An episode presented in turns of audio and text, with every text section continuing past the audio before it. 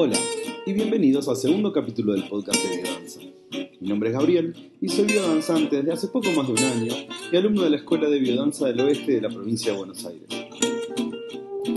Quiero agradecer a todos los que escucharon el primer envío por los lindos comentarios que me hicieron al respecto y también por haber difundido el, envío. La idea de este podcast es crecer, eh, ayudar a la difusión de biodanza, así que bueno, simplemente eh, sigamos entre todos disfrutando y compartiendo de, este lindo podcast. Bien, en esta segunda edición quiero comenzar con una nueva sección que tendremos en este podcast. La misma se llama Conociéndonos, y el objetivo es que nos vayamos conociendo tanto biodanzantes como facilitadores y didactas, y por qué no también todo aquel que tenga interés en conocer un poco más de qué se trata todo esto. Me pareció muy interesante esta sección porque para mí biodanza la hacemos entre todos, didactas, facilitadores, alumnos, ya sea en una clase semanal, las maratonas de la escuela o en algunos encuentros específicos. Y como lo hacemos entre todos, no hay solo una voz, hay muchas y esta sección es justamente para que conozcamos un poco más de todas esas. Es costumbre, antes de realizar una danza en biodanza, que el facilitador la muestre para habilitar el espacio a los biodanzantes, Así que con esta premisa voy a inaugurar yo esta nueva sección. La primera pregunta es, ¿cómo llegaste a biodanza? Bien, yo llegué a biodanza por recomendación de mi terapeuta Teresa el año pasado. Ella me dijo que tenía que aprender un lenguaje nuevo. Me costó un par de semanas tomar fuerza para ir a primera clase, hasta que fui, y, y desde ese momento no me pierdo ninguna. La segunda pregunta es, ¿qué es la biodanza para vos? Biodanza es la puerta hacia mi mundo interior. Me permite conocerme un poco más y con ese conocimiento puedo estar más atento al momento de interactuar con otras personas o encarar una determinada tarea. Me ayuda a estar mucho más calmo en esos momentos. ¿A quiénes invitarías a hacer biodanza? Bueno, eh, mi primera respuesta es a todo aquel que le cueste un poco conectarse con su ser interior creo que casi toda persona que vive en una ciudad debería hacer biodanza. Es un gran cable a tierra y con la vorágine que se vive en, este tipo de, ciudades es una herramienta valiosísima para relajarnos un poco y, como decimos en, en Buenos Aires, bajar unos cambios. ¿Qué generó en vos biodanza? Biodanza generó un conocimiento mayor de mis emociones. También me generó esa necesidad de preguntarme ¿Qué me pasa o qué estoy sintiendo en situaciones cotidianas donde antes no lo hacía y generaba una reacción instintiva quizás cuando no era necesario? Otra de las cosas de las que estoy muy atento es de la autorregulación, ya que yo soy bastante enérgico y bueno, me ayuda un poco a regular más mi, intensidad y a, este, regular descansos y, y agregar descansos incluso. ¿Dónde haces biodanza? Bueno, hago biodanza en Belgrano, eh, más específicamente muy cerca de Cabildo y Monroe, los días lunes a las 8 y media de la noche. Mi facilitadora es Emil Cepola. Bien, esta fue la sección Conociéndonos. Ahora vamos a meternos en el tema principal de este segundo envío y es hacer un poquito de historia para saber de dónde viene esto que se llama biodanza. Para hablar de biodanza, tenemos que hablar de su creador, Rolando Toro.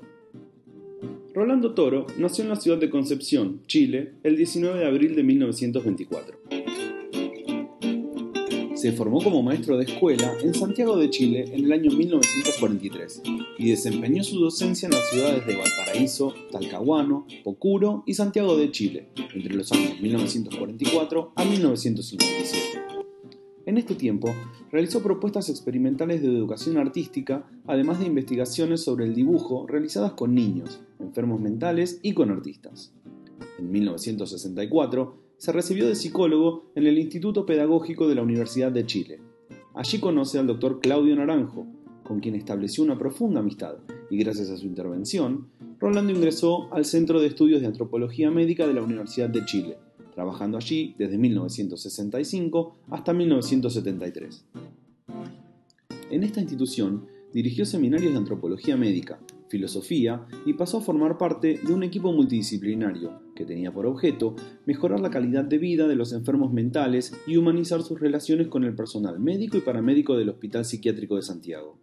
Para esto, ensayó diferentes sistemas terapéuticos, realizando sus primeros intentos en danza terapéutica. Paralelamente, realizó investigaciones sobre la violencia en la penitenciaría de Santiago.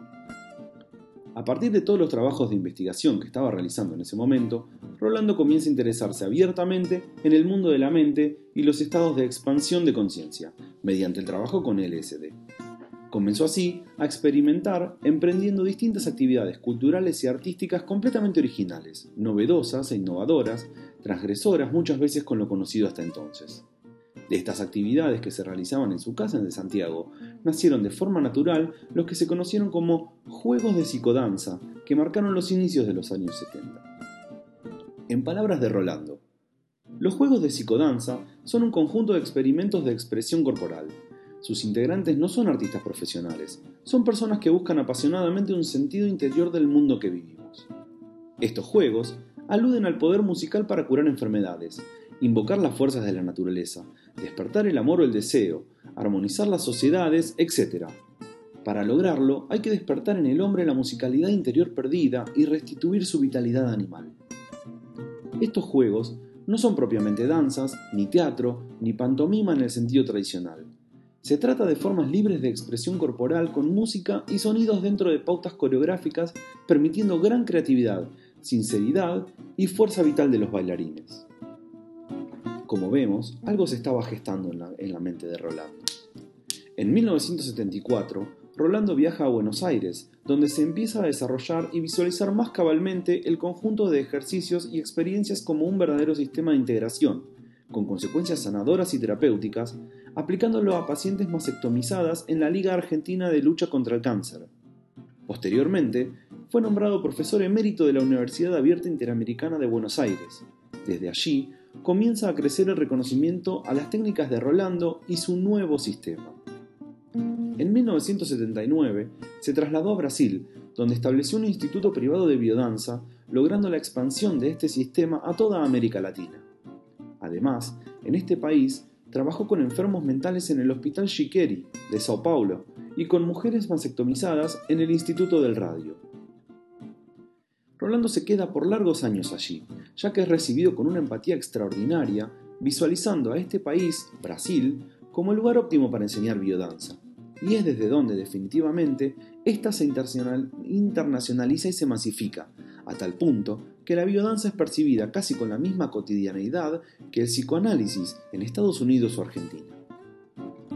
Algunos de sus colaboradores en Argentina y posteriormente en Brasil emigran a Italia y Suiza a difundir la biodanza, ya, que ya definitivamente como un sistema estructurado. Rolando los acompaña y permanece en Milán en 1989 para enseñar biodanza, logrando que cobre definitivamente un carácter mundial y creando varias escuelas de biodanza para formar profesores en toda Italia. En 1998 regresó a Santiago de Chile, desde donde dirigió todo el movimiento de biodanza, constituido por centros y escuelas de formación de este sistema distribuidas en Europa, América Latina, Estados Unidos, Canadá, África del Sur, Japón y Nueva Zelanda. En el año 2001 fue nominado para postular al Premio Nobel de la Paz por sus trabajos en biodanza y educación biocéntrica en la Casa de América de Madrid, España. El 16 de febrero de 2010, Rolando muere a los 85 años de edad en Santiago de Chile.